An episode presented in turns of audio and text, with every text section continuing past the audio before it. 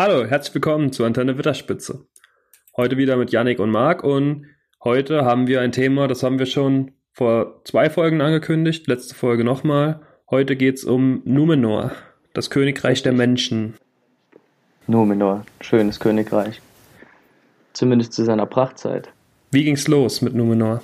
Wie ging's los? Es ging los im ersten Zeitalter, als die Menschen halfen, Melkor zu besiegen und als Lohn ähm, nach der Vernichtung Melkors die Götter oder eher Osse und Andor ähm, das Land der Gabe, die Insel von Numenor, aus dem ähm, überfluteten Meer herausgehoben haben. Ja, ähm, es war eher Dank, würde ich sagen, oder als Lohn, weil die haben es ja nicht irgendwie versprochen bekommen. Nein, aber schon irgendwie Lohn. Ich meine, so ein Melkor, so ein Melkor besiegt man nicht alle Tage und eine Belohnung ist es immerhin. Ja, und ja, ähm, die Insel hat sich ja zwischen Aman und Mittelerde befunden, also eigentlich so ein, ziemlich im Abseits von allem, eher noch an Aman dran. Und ja, eher westlicher gelegen als Mittelerde und näher an Aman als an Mittelerde. Ja, genau. Und zusätzlich haben die Wala den Edain auch noch ein verlängertes Leben geschenkt. Also sie konnten ab sofort, konnten, wurden die Menschen etwa drei bis 400 Jahre alt. Das ist ja doch auch schon nennenswert und eigentlich eine, fast eine größere Gabe als ein Land, finde ich. Ja, das stimmt. Aber es wird ihnen später zum Verhängnis. Weil sie die, diese Ga die Gabe der Sterblichkeit dich zu schätzen wussten. Ja, da haben sie dann wohl naja, gut, da kommen wir gleich nochmal drauf. Ähm, so viel dazu mehr so oder mehr am Ende des Podcasts, wenn ja, wir über die Vernichtung Numenors sprechen. Ja, ich habe mir hier so ein paar Notizen gemacht und ich würde sagen, wir fangen erstmal an damit, wie die Insel so aufgebaut ist, wie sie aussieht, was so Locations sind, die man nennen sollte.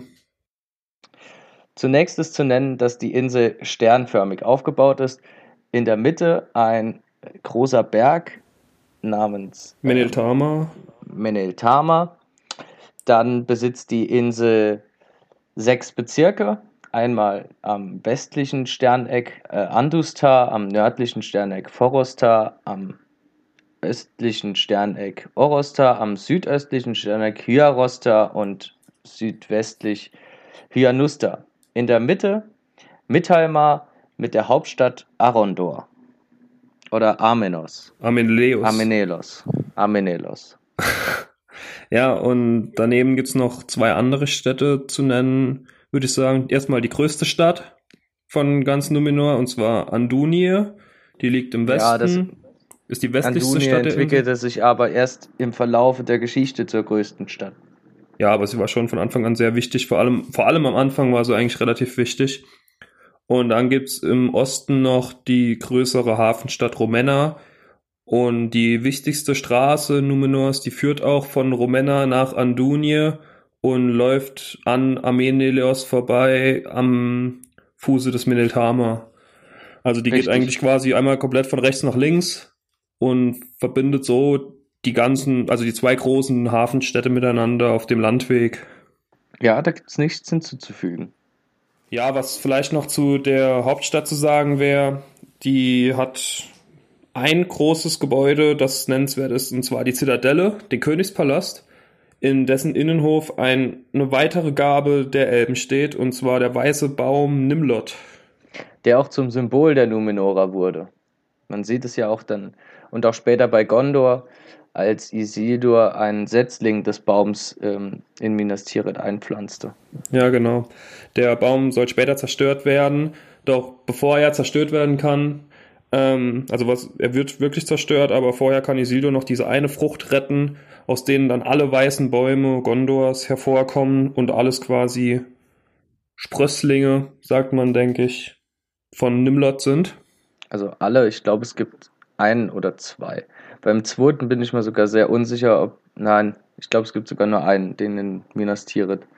Ich bin mir noch unsicher, ob vielleicht in Minas Ithil mal noch einer gestanden hat, aber ich glaube es eher nicht. Würde mich nicht drauf verlassen. Okay. Äh, ich dachte, es gibt mehrere weiße Bäume in Gondor. naja, das ist jetzt auch nebensächlich. Da können wir nochmal drauf zurückkommen später. Ähm, vielleicht finden wir im Laufe der Folge wieder irgendwas an Wissen darüber. Aber ein weiteres Gebäude, was vielleicht noch gesagt werden soll, ist der Turm von Elros mit einem Adlerhorst, der ständig mit Adlern besetzt war. Die Adler spielen ja auch auf dem Mineltama noch eine größere Rolle. Und zwar sind das die einzigen Lebewesen, die dort oben vorkommen in der Höhe. Außer dreimal im Jahr. Da kommt immer der jeweilige König von Numenor zu Zeremonien, zu den drei Gebeten, um Iluvata da äh, zu beten und Dank zu sagen. Da gibt es dann drei verschiedene Gebete im Frühjahr, im Sommer und im Herbst.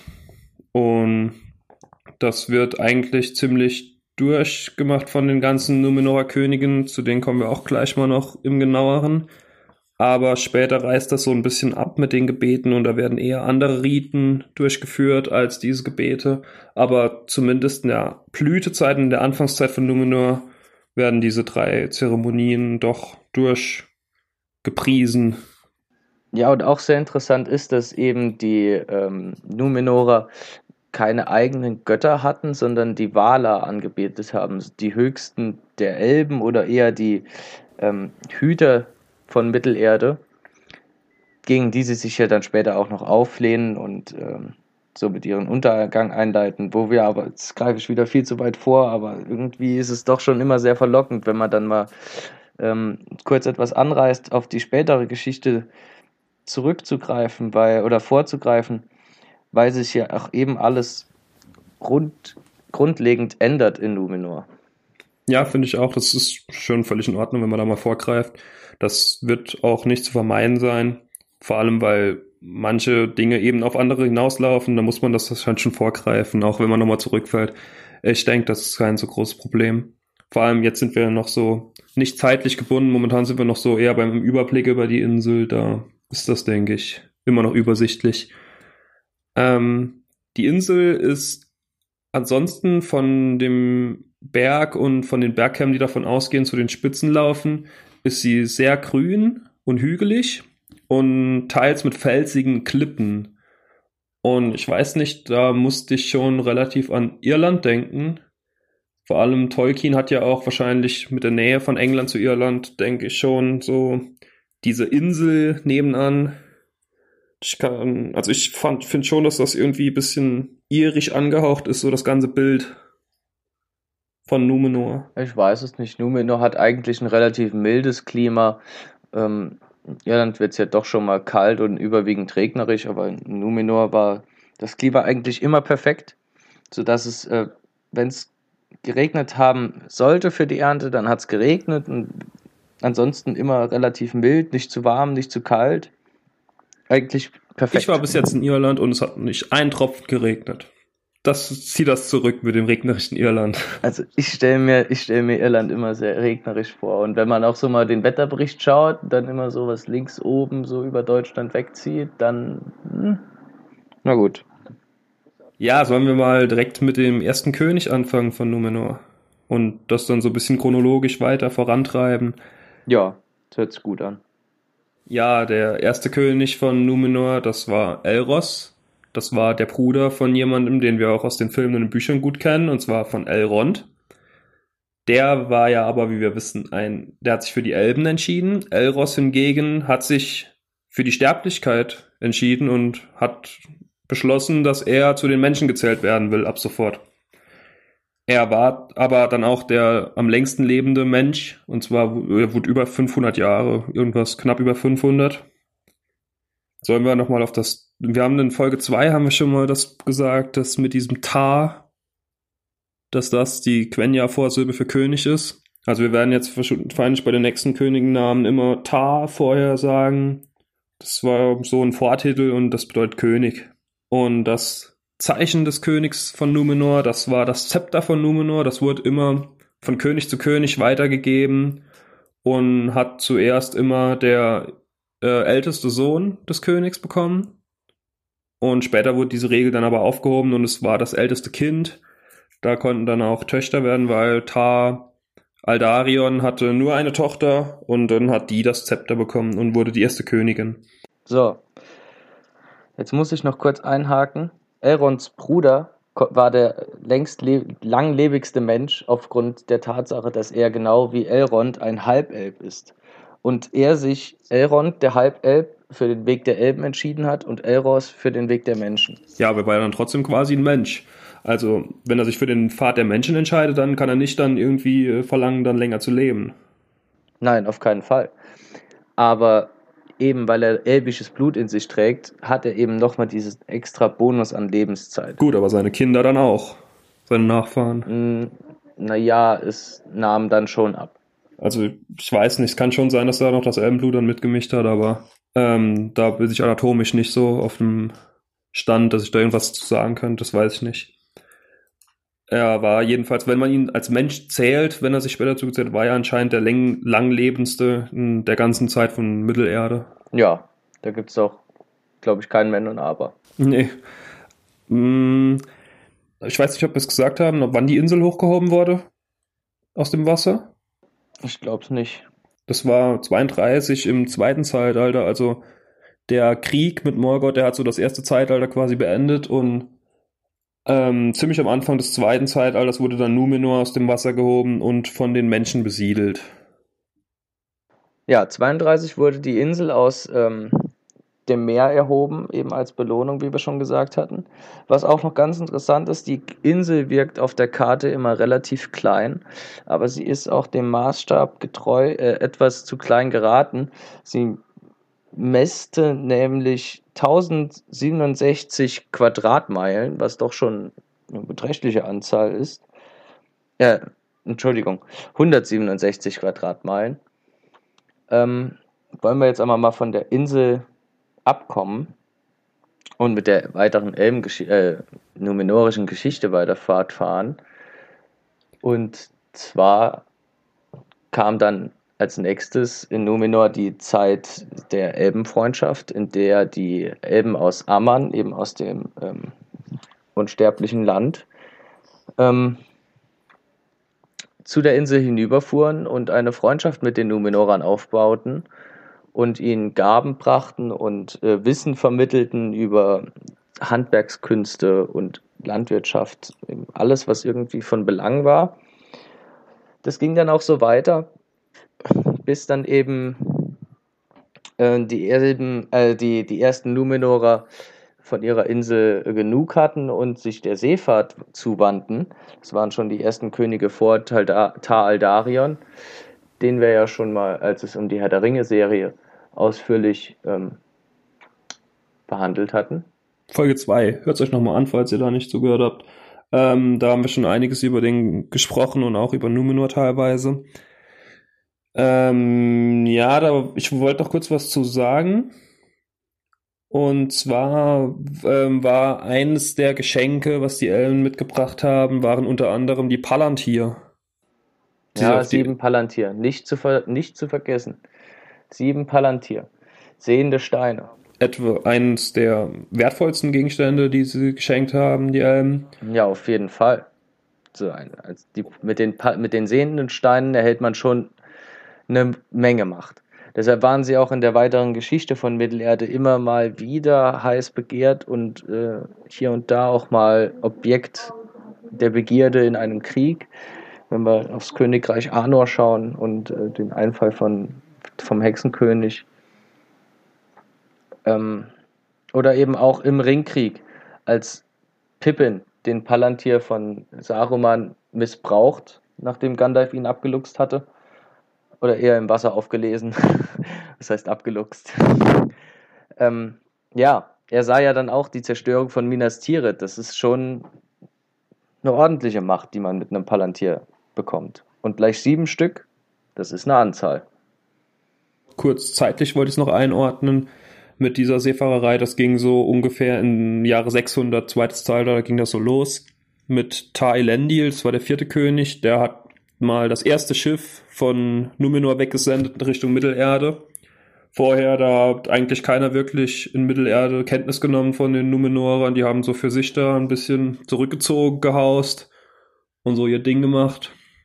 Und ja, da ist nicht so viel passiert. Und dann ging das so ab dem vierten König von insgesamt 25, sollte man vielleicht noch kurz nennen, dass das Königreich nur 25 Könige hatte bis zum Untergang. Ähm, und der sechste König war dann Tar Aldarion, der von seinem Vater das Zepter vor dessen Tod schon bekommen hatte. Und zwar hat er das übergeben, weil er von Gilgalad erfahren hatte, dass Sauron in der E-Region einfallen wollen würde oder dass Sauron aktiv wird, ähm, kriegerischermaßen. Und Tal Darion hat dann immer mehr und immer mehr Schiffe gebaut und hat viele Reisen nach Mittelerde über Jahre hinweg teilweise gemacht. Das ist auch ähm, auf ziemliche Missbilligung seines Vaters getroffen. Also der war da gar nicht mehr zufrieden, dass er jetzt sein Zepter übergeben hat quasi, dass er die König, das Königreich an seinen Sohn übergeben hat und dass er nie da ist. Aber es war auch nicht zum, es war auch nicht zum Nachteil von Numenor, denn die Seefahrerei und dann eben auch die Überfahrten, die Errichtung von großen Häfen in Mittelerde brachte ihnen noch einmal mehr Reichtum und somit auch in die Blütezeit. Ja, und sie und, haben auch dann äh, die Kartografie für sich gewonnen. Also sie haben sehr viele Karten geschrieben und quasi so das Bild von Mittelerde geprägt für andere Generationen später, dass die wussten, wo was ist. Und die sind ja auch teilweise an Stellen gefahren, die heute auf den Karten, die wir jetzt irgendwie haben, die werden da teilweise gar nicht abgebildet im Osten. Ja, die äh, dunklen Lande waren es, glaube ich, wo sie sogar hinter Harad äh, angesegelt haben. ist also schon sehr weit weg. Und Tal Darion hat auch, das haben wir auch gesagt in der Folge 2, dass er einen großen Hafen bauen ließ in Mittelerde, dass er eine direkte Verbindung hat zwischen Numenor und ähm, Mittelerde. Das war der Vinja Londe im Westen von Mittelerde. Und er hat auch eine, die, die Gilde der Seefahrer gegründet, von denen er immer der, der Great Captain genannt wurde, der große Kapitän. Äh, und er hat dann halt auch dieses Gesetz geändert ziemlich früh schon, dass seine Tochter später mal Königin werden darf und dass nicht das Zepter an irgendeinen Neffen oder so weitergegeben werden muss. So sieht's aus. Die Tochter von Ta Aldarion, die erste Königin von Numenor. Und seitdem, ähm, ich weiß gar nicht, ob gab es noch, noch mal eine Tochter. Auf jeden Fall. Gab insgesamt drei Königinnen. Drei Königinnen, okay. Und zu der Tochter von dem gibt es auch noch eine ganz schöne Geschichte eigentlich. Okay. Ähm, die hatte ja quasi nie einen Vater, weil der immer unterwegs war. Beziehungsweise eine groß, einen großen Teil von ihrer Kindheit war sie war er einfach nicht da. Und sie war mit ihrer Mutter allein und deswegen hat sie eigentlich beschlossen, niemals zu heiraten. Aber als dann immer mehr gedrängt wurde, dass sie halt die Königin ist und dass sie, also dass sie die Königin zumindest mal wird und dass sie unbedingt Kinder braucht, dann hat sie sich irgendwie mit einem Hirten angefreundet und der hat sich dann später als Adliger rausgestellt und den wollte sie dann nicht mehr heiraten, weil er sie halt verarscht hatte. Und irgendwann hat, sie dann, hat sie ihn dann doch geheiratet. Das fand ich auch ganz nette Geschichte eigentlich. Schöne Geschichte. ja, ich habe nochmal den, ähm, den Namen des Landes rausgesucht, der hinter Harad liegt, den die Numenorer angesegelt hatten. Und das, ist, äh, das sind die Tore des Morgens. Und die ferne Dunkelheit habe noch nie von den Ländern weitestgehend irgendetwas dann in, Mittelerde gehört, aber ähm, nur um das nochmal erwähnt zu haben, die großen Seefahrer, die Numenorer. Die haben echt wirklich alles aufgedeckt. Dann die nächsten Könige, da ist nicht so viel Wichtiges passiert, also die nächsten zwei, drei Könige. Beim elften allerdings, Taminas Tier, der erhielt das Zepter von seiner Tante, die kinderlos war. Das war auch eine Königin, die zehnte Königin von Numenor. Und ähm, der hat die Elben zum einen Teil verehrt, aber zum anderen auch sehr beneidet und hat sich eigentlich nur im Westen aufgehalten, auf einem Turm und hat da versucht, irgendwie was in Arman zu entdecken und versucht, irgendwie die Elben ein bisschen auszuspionieren. Was wir auch vorhin vergessen haben zu sagen, es gab ja das Gesetz der Elben, dass die Numenorer nicht nach Westen segeln dürfen. Also die, die durften nur sich so weit von der Küste entfernen, dass sie Numenor noch im Blick hatten. das oberste Gebot, eben weil sie so nah am äh, unsterblichen westlichen Land sind und das ist halt eben auch nur für die Wala vorgesehen und äh, später auch noch andere Auserwählte. Ähm, der König, von dem du da gerade gesprochen hast, welche Zeit ähm, war der nochmal? Ich habe jetzt hier das Jahr nicht aufgeschrieben, aber das war so um 1700 rum. Da, der hat dann auch von seinen verehrten Elben um, wurde um Hilfe gebeten. Ja, ganz wichtig. Der erste Krieg gegen Sauron. Sauron, der sich schon zuvor äh, aus Mittelerde eher zurückgezogen hat und sich äh, in Mordor verschanzt hat und dort seine Herrscher zusammengezogen hat, eben weil er den zunehmenden Einfluss der Numenorer fürchtete, äh, griff dann tatsächlich im Krieg um die Ringe der Macht ähm, die Eregion an und die Elben baten die Numenorer um Hilfe, welche dann ähm, ich glaube, in Kerandros anlegten und nach Mittelerde einzogen und eben Sauron zurückschlugen. Ja, ähm, er hat aber auch, was ich noch dazu sagen wollte kurz, der hat die Flotte losgeschickt, aber die war irgendwie ewig unterwegs gewesen, weil die, keine Ahnung, die haben irgendwie falsch angelegt oder sind komischen Weg gefahren. Auf jeden Fall haben die viel zu lange gebraucht gehabt. Ähm, und Gilgalad hat viel früher schon nach Hilfe gerufen gehabt. Und da hat schon, glaube ich, indirekt ein bisschen angefangen zu bröckeln zwischen den Elben. Nein, ich, ich, ich glaube es nicht. Die, die Numenorer sind zwar einen Umweg gefahren, äh, zuerst äh, Richtung Kerandros, aber eben weil dann Sauron halt ähm, auch vermutlich durch seine Spätrupps von den nahenden Numenorern erfahren hat, hat er seine Angriffsbemühungen beschleunigt und da musste dann halt Gegallert, konnte nicht warten, bis die Numenorer auch noch da sind. Und äh, dementsprechend haben sie es dann noch ganz gut gemacht. Ähm, noch eine kleine, so einen kleinen Trupp quasi von der Hauptflotte abgeleitet und noch zu unteren Fjorden von Mittelerde eben auch zu ähm, Will, wie hieß die Stadt nochmal von Tar Aldarion? Vinjalonde. Genau. Unter anderem dort sind sie dann an Land gegangen und sind dann quasi den Streitkräften Sa Saurons ähm, in die Flanke gefallen. Ja, okay. Was ja auch nicht so. Mit dem Krieg Kriegmäßig bin ich gar nicht da im Bild irgendwie. Da, da bist du der Mann für den Krieg, für das Ruppige. ja, aber mit den Elben hat sie dann doch später angefangen zu bröckeln und das ging ja auch dann in den Folgejahren eigentlich schon los. Beziehungsweise hat der nächste König, und zwar Tar Ziriatan, hat die äh, Epoche des Friedens beendet, weil er ja auch, es wurde ja jetzt Krieg geführt schon vorher und da wurde anscheinend gesehen, ja, es gibt da was zu holen schon. Und er hat dann angefangen, in Mittelerde die Hafenstädte zu unterjochen quasi und Tribute einzufordern und Steuern zu, Steuern zu erheben.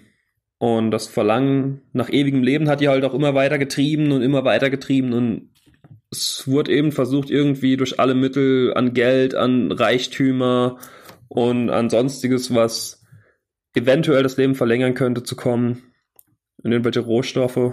Ja, und eben dafür ähm, sind noch zwei weitere große Städte ähm, gegründet worden in Mittelerde, und zwar einmal Pelagia im Süden von Gondor und Umba ähm, im Norden Harads. Gut, Gondor gab es damals ja noch nicht, aber quasi dort, wo es. Ja, äh, im, im, im, im Grunde, im Grunde im Gondor vom, vom Ringkrieg, weil ich denke, die Ringkriegkarte ist den meisten eher ein Begriff ähm, als die Karten des ersten oder des zweiten Zweit äh, Wird sich vielleicht ändern bald. Ja, vielleicht. Noch kurz Einschub. Ich war heute noch mal auf der Twitter-Seite. Ich wollte mal gucken, ob es was Neues gibt. Ähm, es gab nichts Neues, aber es hat oben gestanden in der Bio ähm, Welcome to the Second Age. Das fand ich schon ganz schön. Ja, finde ich auch. Direkt, wenn man auf die Twitter-Seite kommt, das erste, was man sieht, war das dann. Ich habe auch die Karten nochmal angeguckt, weil ich es einfach schön fand, wie es gemacht wurde. Ähm, ja, äh, du hast gerade gesagt, dass da die Festungen gebaut wurden in Mittelerde. Und das hat sich mit den nächsten Königen immer weiter gesteigert. Das waren die Jahre von Neid, Habgier und eben diesem Willen nach langer Lebenszeit, der immer weiter und immer weiter gestiegen ist. Richtig, was, ich, was, was wir am Anfang schon angesprochen hatte, hatten, die, äh, ich nenne es jetzt mal Gabe der Sterblichkeit, die die Numenorer nicht zu schätzen wussten. Und da sie dann ein Leben in Saus und Braus und kompletter Fülle und von niemals von Leid geplagt führten, war eben ihre größte Angst der Tod. Und dem versuchten die Könige dann zu entrinnen. Und sie setzten alles daran, herauszufinden, wie sie dem Tod entrinnen können. Und da wurden dann auch immer mehr Bestattungsrieden eingeführt halt. Das so mit so Einbalsamierung und so. Man hat ja auch später gesehen. Einbalsamierung und riesengroße Totenhäuser, die die Ewigkeit überdauern sollten, dass dann eben wenigstens die Häuser noch stehen. Und ähm, ich würde ja jetzt schon ähm, so langsam die Vernichtung Numenors einleiten, weil es sich thematisch anbietet. Und zwar kam es ja dann auch zum Streit zwischen den Numenorern, da eine Gruppierung, ähm, wie hieß sie nochmal? Die Elbentreuen. Die Getreuen hießen die, glaube ich. Die Getreuen, schön. ja. Die eben den Elben treu bleiben wollten und äh, sagten, so wie es ist, ist es perfekt. Und die anderen eben, die nach alternativen Wegen suchten und dann auch schon ein bisschen Groll gegen die Elben hegten, was dann auch ähm, durch eine Provokation Saurons ähm, eben zum Untergang Numenors geführt hat. Ja. Denn Sauron ähm, griff. Das ist ein bisschen voreilig, finde ich jetzt. Mord. Okay. Dann schieb du noch ein und ich starte dann mit Sauron. Also ich wollte noch kurz was sagen, ab dem 20. König wo haben sich die äh, Könige auch nicht mal die Quenya-Namen gegeben. Ja. Das fand ich auch relativ so missbilligend den Elben gegenüber, dass sie sich jetzt in ihrer eigenen Sprache benannt haben. Stimmt. Und dann gab es ja das, was zu diesen, zu der Auseinandersetzung zwischen den Getreuen und den Feinden der Elben geführt hat, war, dass der 24. und vorletzte König, Tar Palantir, der hat das ja so ein bisschen bereut und war ein, einer der Getreuen und wollte sich wieder annähern den Elben und wieder Freundschaft schließen und näher zusammenarbeiten einfach.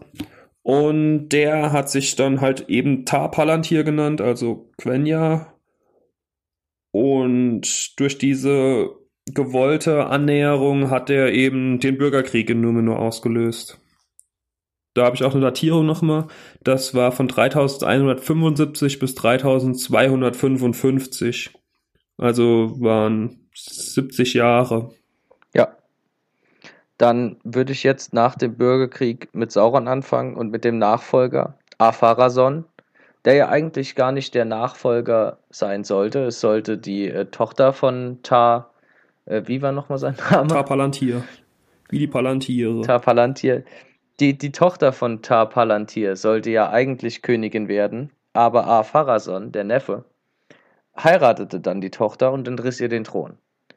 Er selbst wurde dann, oder war der goldene König, nannte sich so und ähm, dachte, er wäre der allererfolgreichste König unter den Numenorern, äh, weil er auch einen Angriff Saurons eben auf die Städte oder Plünderungen Saurons äh, in der Umgebung der Städte Palantir und Umbar verhinderte und zurückschlug und eben dann auch Sauron gefangen nahm.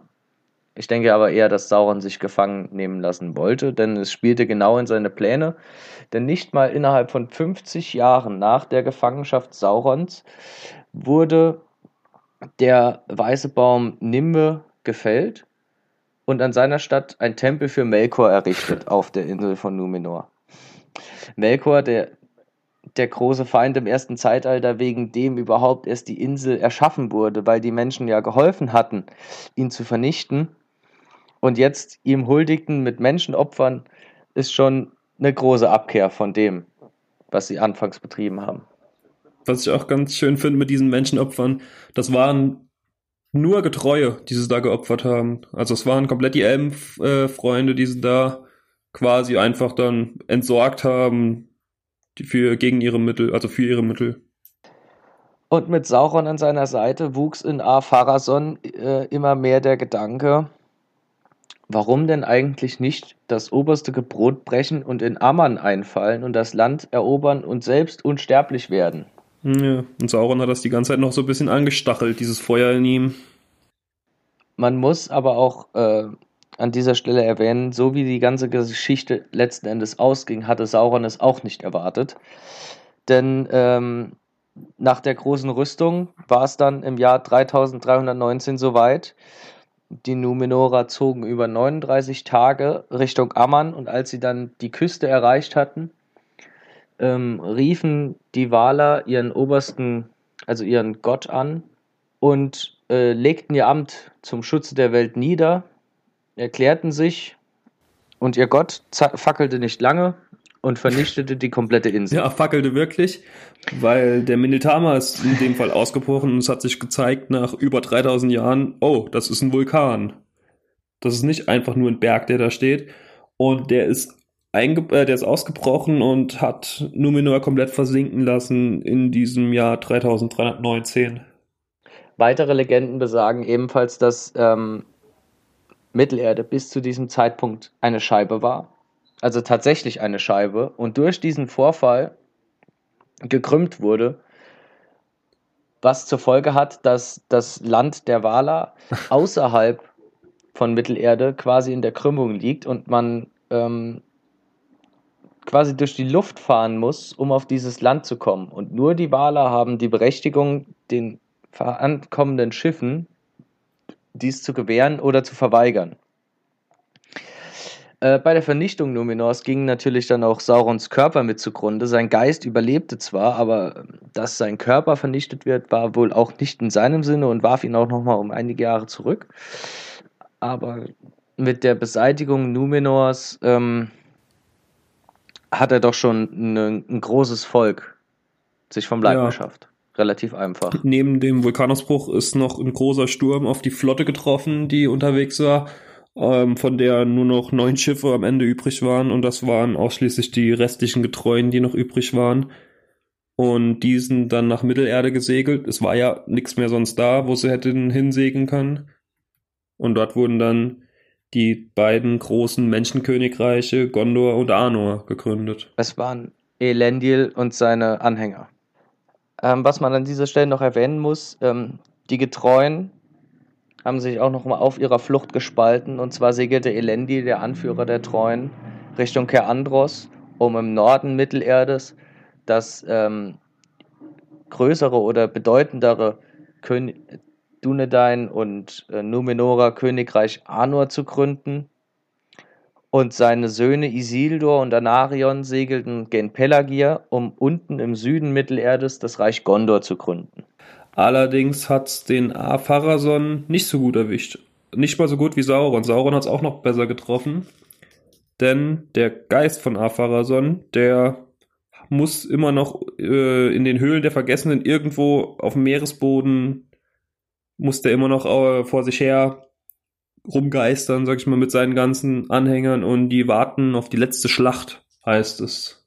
Diese letzte Schlacht hat es aber bisher noch nicht gegeben und die müssen immer noch weiter da unten rumhocken. Na gut, in gewisser Weise hat er jetzt seine Unsterblichkeit. Ja, das stimmt. Aber ob er sich das so vorgestellt hat oder das so geplant hat. Jedem das seine. Das hat er schon verdient. Muss man ehrlicherweise sagen. Das hat er verdient. Das hat er vollkommen verdient. Ja. Hast du noch was zu Numenor zu sagen? Oder sollen wir das hier dann, das Thema vorerst schließen. Eigentlich ist das Thema Numenor mit der Zerstörung Numenors abgeschlossen und der Gründung der zwei Dunedain-Reiche oder Menschenreiche Arnor und Gondor. Dann habe ich noch eine schlechte Nachricht, zusätzlich, dass Numenor untergegangen ist. ich habe es dir heute Mittag schon gesagt. Es war optimistisch zu denken, ja. dass die nächste Folge schon über Schlacht um Mittelerde geht. Nein, das dritte Zeitalter. Mit Schlacht um Mittelerde können wir auch es machen. War, es war optimistisch, dass wir nächste Folge das dritte Zeitalter schon machen werden.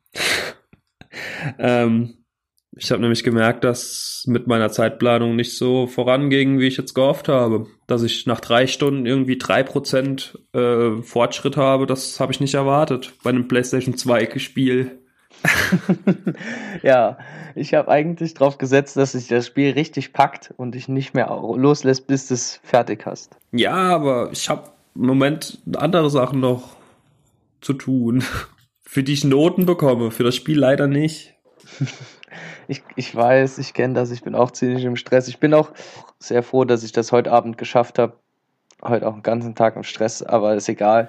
Also ähm, müssen wir eventuell schauen, dass Folge 5, glaube ich, äh, vielleicht noch ein anderes Thema bekommt und dann Folge 6 oder 7 gegebenenfalls dann über das Spiel. Ja, dann werden wir uns in den nächsten Tagen wohl noch abstimmen, welches Thema das dann sein wird und können das jetzt nicht schon mal vorwegnehmen.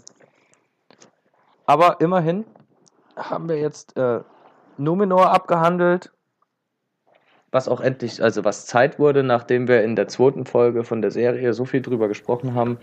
Ja, und eigentlich gar nicht wirklich drüber gesprochen haben, sondern nur es erwähnt haben und über. Ja, wir wussten, wir wussten ehrlicherweise auch noch gar nicht richtig äh, das Ganze einzuordnen in den Kontext von Numenor. Nee, also diese ganzen Einzelheiten da, das war schon, da wurde schon noch recherchiert heute. Das war äh, schon noch alles ein bisschen näher jetzt als beim letzten Mal, unser Wissen. Und wir hoffen, es hat Spaß gemacht. Uns hat Spaß gemacht, auf jeden Fall. Und wir hören uns beim nächsten Mal hoffentlich. Ja, bis zum nächsten Mal.